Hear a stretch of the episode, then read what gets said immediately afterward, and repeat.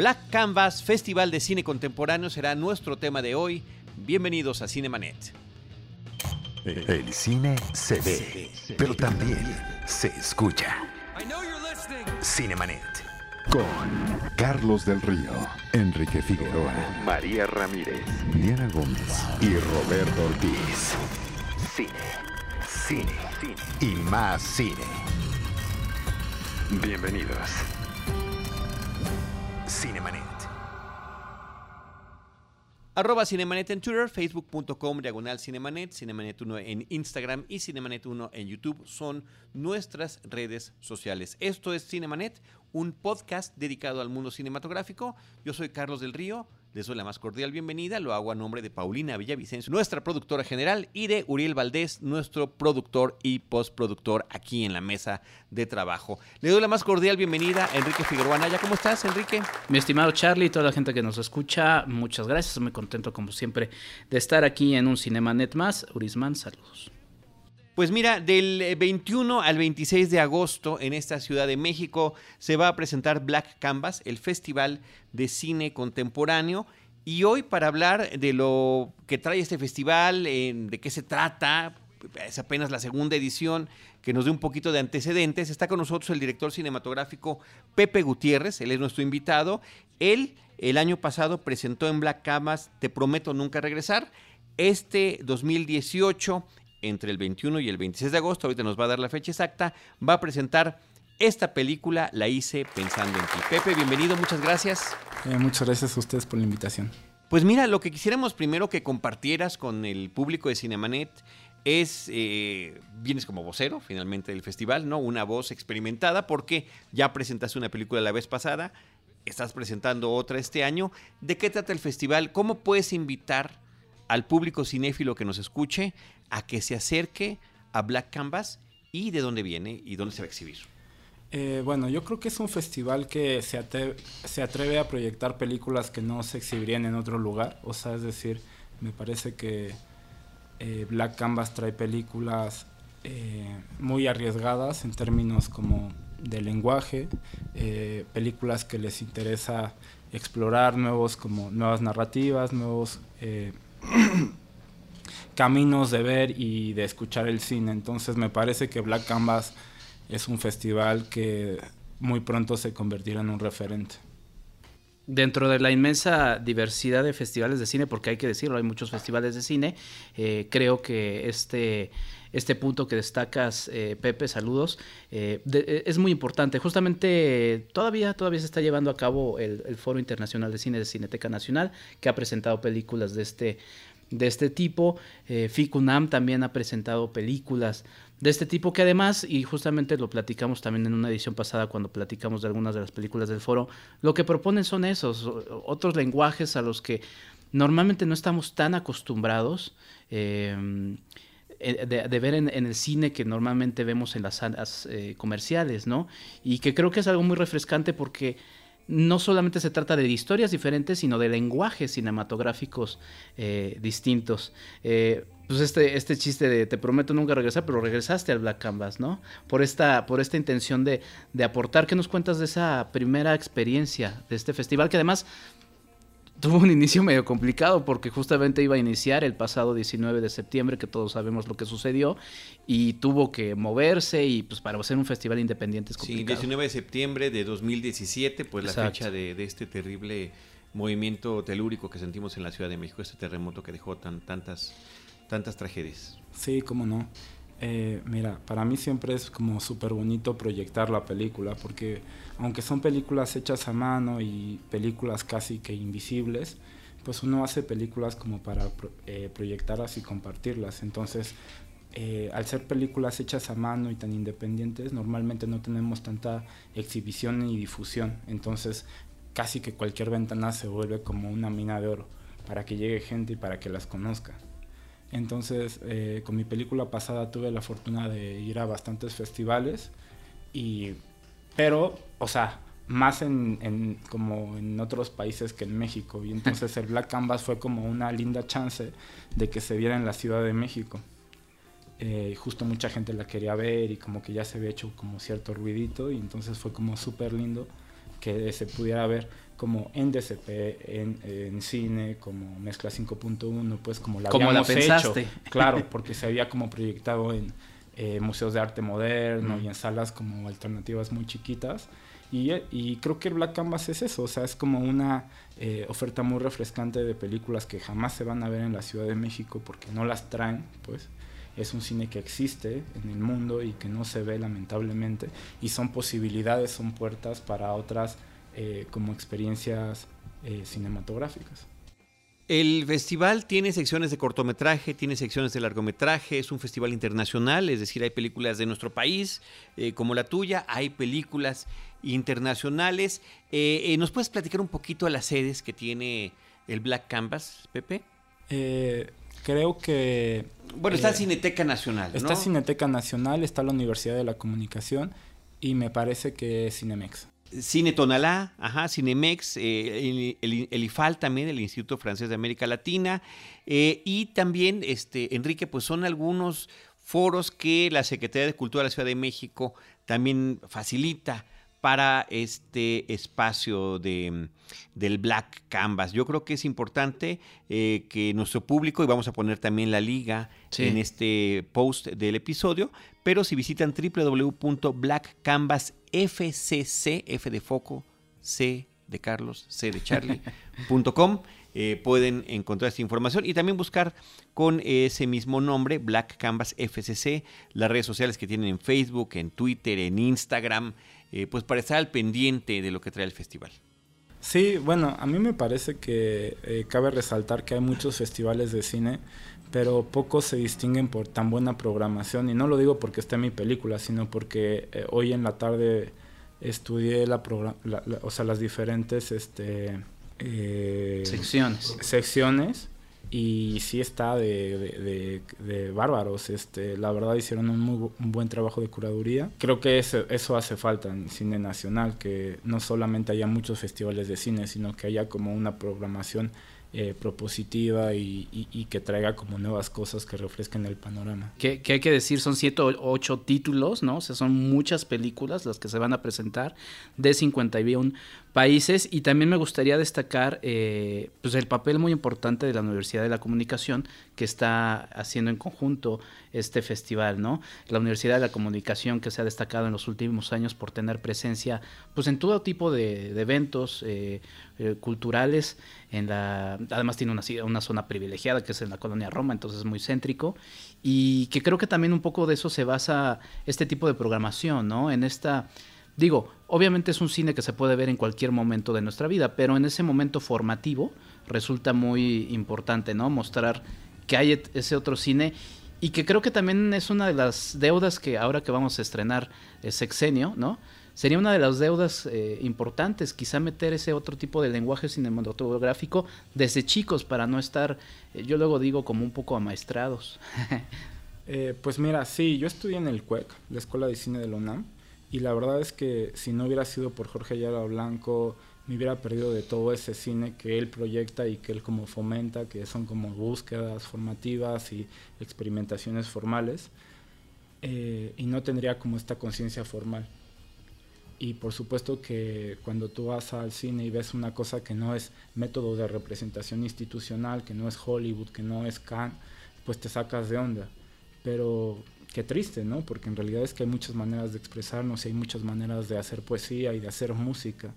Y que el cine esté tan de rodillas a, la institución, a, un cine comercial, pues a mí me parece tristísimo, ¿no? Que corta cualquier posibilidad de expresiones. Y el Black Canvas, el Ficunam y otros eh, festivales que por suerte existen en este país, pues fomentan otro tipo de, cine y de, de, maneras de ver el cine, de manera de pensarlo, incluso de manera de, de difundirlo, pues, ¿no? Porque también son películas muy obscuras que casi nadie ve, de que casi nadie habla, ¿no? Porque como que todo está rezagado, ¿no? Desde como el espectador que rezaga estas películas hasta el promotor hasta el exhibidor, hasta pues la prensa, ¿no? hay poca prensa en el país que, le da su lugar a, este cine emergente, a este cine como latente, experimental.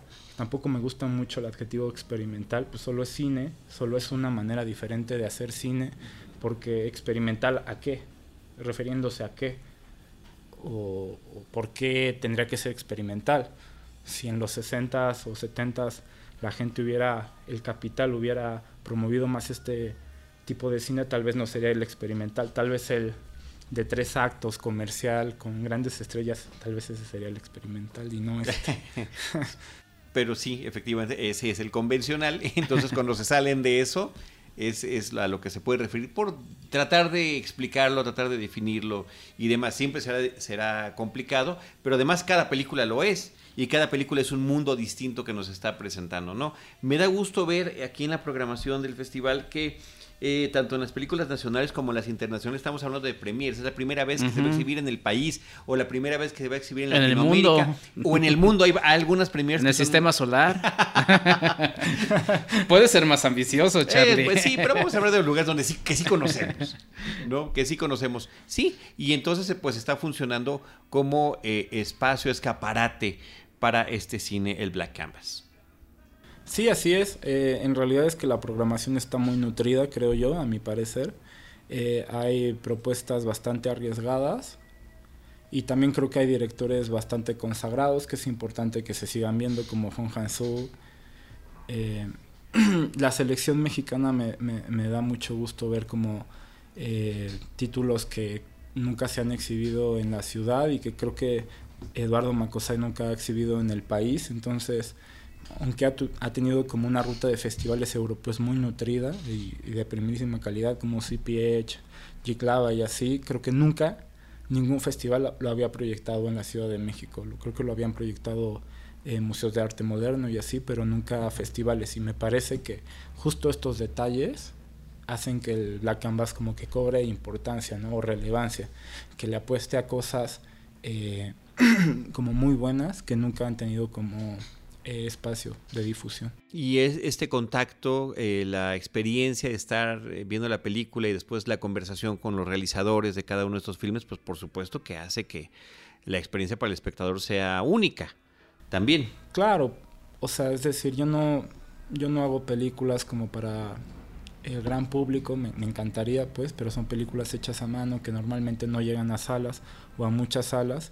En este sentido, cada eh, proyección de mi película se convierte como en una gran oportunidad de compartirla con el público y de que haya como esta, eh, este intercambio de ideas y de opiniones acerca de la obra.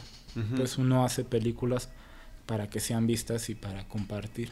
Sí, yo, yo siempre lo decimos aquí. O sea, los que las realizan las quieren compartir, pero los que nos encanta el cine también queremos que eso sea una experiencia compartida. Claro, y además en este ejercicio interesante, eh, ¿Cómo, ¿Cómo, lo vives también como, como creador? Hay que decirlo, esta película pues ya de alguna manera tiene una, una no dedicatoria, ¿no? esta película la hice, bueno, la hice nada más eh, pensando en ti justamente.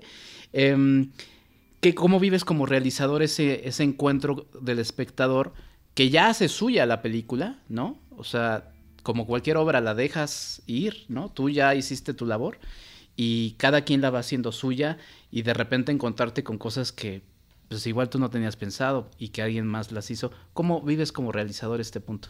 Eh, bueno, eh, primero el título. Esta película la hice pensando en ti, es porque la protagonista de la película es mi mamá. Mm. Entonces esta película la hice pensando en ti, mamá. Ya me ganaste. saludos, mamá. Eh, saludos también, mamá. Entonces, en realidad es que la película es como el viaje de mi mamá como personaje y, y como ella misma, porque es una especie de eh, mi película transita en la frontera del documental y la ficción en busca de su padre que la abandonó cuando ella era una bebé. Entonces ella regresa al pueblo de donde es en busca de su padre. Esa es la película. Eh, después, pues uno hace las películas que puede y las películas que son vitales, por lo menos yo, yo hago películas que son vitales y que son en ese momento importantes para mí. Y después, pues la película corre a su propia vida y se vuelve pues cada espectador y cada proyección es una cosa diferente y es una cosa como particular. Y claro, las veces que se proyectó en el FICUNAM eh, fue como súper lindo porque tuvo una gran, gran respuesta del público y, la sala se volvió como muy, muy, muy como Eh, de esta película. Eh, de esta película la hice pensando en ti, sí. sí, sí, continúa, por favor. Sí, como tuvo su estreno en, la Ciudad de México en el FICUNAM, pues en realidad es que tuve un par de funciones como con un bastante buen público, salas llenas, donde como que la película hizo clic con el espectador, pero cada proyección es diferente, si nos ponemos bastante como filosóficos, pues, ¿no? O cada eh, proyección, cada espectador hace una película y eso es súper interesante. O sea, uno escribe algo, uno hace una poesía, uno hace una película y después es otra cosa. Cada espectador termina de crear la obra. Claro, voy a hacer una acotación aquí porque la gente no lo está viendo, pero eh, Pepe trae eh, Pedro Páramo, de Juan Rulfo. Em, se ve que le has dado varias leídas. y, eh, Como debe ser un buen libro, ¿no? Se ve así desgastado. que Y justamente la historia nos cuenta la historia de un personaje, se muere su mamá y le dice, oye, ve a buscar a tu padre, ¿no? Para que veas qué onda, ¿no? Eh, ¿Estuvo alguna relación? Sí, definitivamente la película tiene una relación ah. Pedro Paramesca, en el sentido de que es el personaje en busca del padre, ah. pero también al mismo tiempo es una cosa de regresar a nuestros orígenes, o sea, o de, de buscar lo que somos a, través de nuestra historia. Entonces eh, no solamente es Pedro Paramesca, sino como muy universal. Todos, todos necesitamos y estamos en la búsqueda de nuestro origen y en este sentido mi madre y yo al mismo tiempo, porque se vuelve, se vuelve un juego de espejos, mi madre buscando a su padre y yo buscando a mi abuelo. Mm. Por supuesto que tiene una eh, dimensión Pedro Paramesca y, y también muy universal. Pedro Paramesca porque Juan Rulfo es un, es un genio y, Pedro Páramo, y guardando las distancias, Pedro Páramo es, una, es uno de los libros más importantes escritos eh, eh, en habla hispana por un mexicano mi película solo es una necesidad vital de yo buscar a mi abuelo y mi madre buscando a su padre. Esto entrelazado entre un documental y una ficción. Y en el caso de, ya me dio curiosidad, ahora quiero saber de Te prometo nunca regresar. Eh, ¿Cuál es la premisa de esta película? Te prometo nunca regresar es un diario de viaje eh, con tintes ensayísticos de un hombre eh, que se autoexila y durante este proceso de exilio recuerda a su exnovia, intenta hacer una película y lo, lo, atormenta la muerte de su padre. Y al intentar hacer una película y no poder, porque lo atormenta la, la muerte de su padre y la ausencia de su exnovia, todo esto resulta ser la película, que él no se da cuenta hasta que termina la película. Qué intenso es Pepe, ¿ya viste? y además el cine dentro del cine. No hablamos más porque nosotros, nosotros, si de algo se ha distinguido Cinemanet a lo largo de sus más de 10 años de historia, es que eh, nosotros platicamos con los directores de sus películas cuando ya las vimos. Es correcto. No somos, ¿y de qué trata tu película? Y, ay, qué interesante. No, o sea, realmente aquí lo vamos a dejar. Eh, ojalá que en otra ocasión. Hoy veniste a Cinemanet eh, a platicar de Black Canvas, o sea, veniste como vocero del festival. Eh, inclusive, lo vamos a decir, nos enteramos el mero día de la grabación que no venía el director del festival y venías tú representándolo, lo cual te agradecemos para poder compartir la información con el público, pero de otra manera nosotros estaríamos al tanto de tu cine, como lo saben, los escuchas de Cinemanet. Así que yo espero que haya alguna otra oportunidad para que platiquemos me encantaría, con calma de esto y con la información que nosotros requerimos. Eh, oye, eh, Black canvas, si lo traducimos, significa lienzo negro, ¿no? Es, en, inglés. Eh, el lienzo es donde pintan los artistas, ¿no? Ese lienzo negro es el cine. Me parece que es un nombre muy interesante para un festival que justamente nos quiere presentar algo distinto y decir que además de la exhibición de las películas, además de los... Em, eh, de, las, competencias y demás. Va a haber algunas conferencias, ¿no? Que llaman masterclasses, va a haber John Canvas, me imagino que van a involucrar también a niños en algunas actividades, gacetas, visitantes, invitados, o sea, hay, hay una pues eh, interés de que, de que esto crezca lo más posible. Sí, bueno, y además en estos, en estos días eh, se está presentando poco a poco lo que va a, estar en, este, en este festival. Por ejemplo, se comenzó anunciando los cortometrajes nacionales, los cortometrajes internacionales, y hay algunas, algunas secciones que, que podrán también interesar a quienes les gustan ciertos eh, géneros, ¿no? Por ejemplo, hay una sección que se llama Antes de la Medianoche y nada más por mencionar algunos algunos eh, títulos para que les llamen la atención, que además también hay que destacar, son películas que han estado presentes en festivales eh, internacionales de otras partes, eh, pues que si es internacional de otras partes del mundo, ¿verdad? deja que los cadáveres se broncen, por ejemplo, que ya es un título llamativo. Estuvo en el, en Festival de Cine de Rotterdam, en Mar del Plata. Eh, Marlina, la asesina en cuatro actos. Eh, Tokyo Vampire Hotel, que está, está interesante, ¿no? Eh, Piérdete entre los muertos. Entonces, por ejemplo, si a algunos les gustan las películas de, de, género, pues podría ser. Esta otra sección que se llama Sección Nuestros Días, ¿no? The End of Wind. Fail to Appear. Eh, Jimmy, en fin, películas que, que, por ejemplo, mira, esta se llama Nina y dice, Nina tiene 12 años, sus padres se están divorciando y su mundo se derrumba ante sus ojos. Pues ya desde ahí ya empieza a ser eh, fuerte. Entonces, creo que también todas estas secciones van dando distintas visiones del mundo a partir de esta premisa del Black Canvas. Sí, son, son películas que en su mayoría ya tuvieron como un recorrido de festivales independientes importantes, como con renombre en el mundo. Y eso está súper interesante, pues, o sea, que nosotros podamos ver películas que estuvieron en Rotterdam, que estuvieron en Locarno, que estuvieron en otros eh, como festivales importantes. Eh, claro, ustedes como cineastas también, ¿no? Y, y, y, supongo como espectadores, pues, ¿no? O sea, que sean películas eh, de alguna manera que ya hayan tenido un recorrido, ¿no? A mí me parece como súper importante. Eh, yo siempre lo digo, estudié cine en el CUEC, pero me formé viendo películas en el FICUNAM. qué padre, qué padre comentario. Sí, no, y, y, lo, y, lo, creo, pues, ¿no? Bueno, en el CUEC por allá Blanco y otros maestros que la verdad es que cambiaron mi manera de ver el cine y, de ver y hacer películas. Y viendo películas en el FICUNAM, pues, porque son, eran películas que si no veíamos ahí en el FICUNAM, nadie las veía. Y entonces por eso creo que es muy importante que ahora existe como otra chance, otra oportunidad, otro festival en el verano para, para que entre los dos puedan este, ser como semilleros de nuevos eh, directores, pues. Muy bien. ¿Algún comentario final, Pepe, sobre el festival, sobre esta experiencia que va a tener el público para que eh, lo compartamos aquí con nuestro público? No, pues los invito, eh, no, no, tengo un comentario final, solo los invito a ver eh, películas al Black Canvas porque son películas de verdad que se van a proyectar en cine y que es muy probable que no se vuelvan a proyectar en cine en la Ciudad de México y en el país. Eh, películas bien diferentes, una programación muy nutrida, que a mí particularmente como cinéfilo y como director me entusiasma mucho y espero que el público también este, tenga ganas de ver cosas diferentes.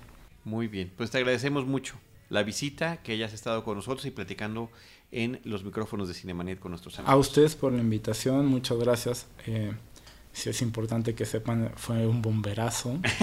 Eh, ustedes ya lo habían. Está bien, pero está bien. Ustedes ya lo habían los dicho. Proyectos emergentes ¿no? se hacen de corazón las cosas. Y los, así lo hacemos aquí en Cinemanet. Te agradecemos a ti también que vinieras. Te digo, lo único que nos, que, que nos deja el, la, el, limón en la herida es, no haber visto tus películas. No, no, no. Y ahora queda como ya este, la, para mí una eh, ahí como piedrita de que les voy a mandar mis películas. Muy bien. Y ahora este me encantaría que hubiera como esta continuación, ¿no? Como el continuará ya, ya con las películas vistas. ¿Sabes, sin, si querer agarrarte en este, en este bomberazo, cuándo se va a presentar la tuya? Todavía no hay una programación. Eh, eh, creo que todavía no está ah, la programación eh, online, todavía mm. están checando ahí algunas cosas. La, el festival es la última semana de este mes.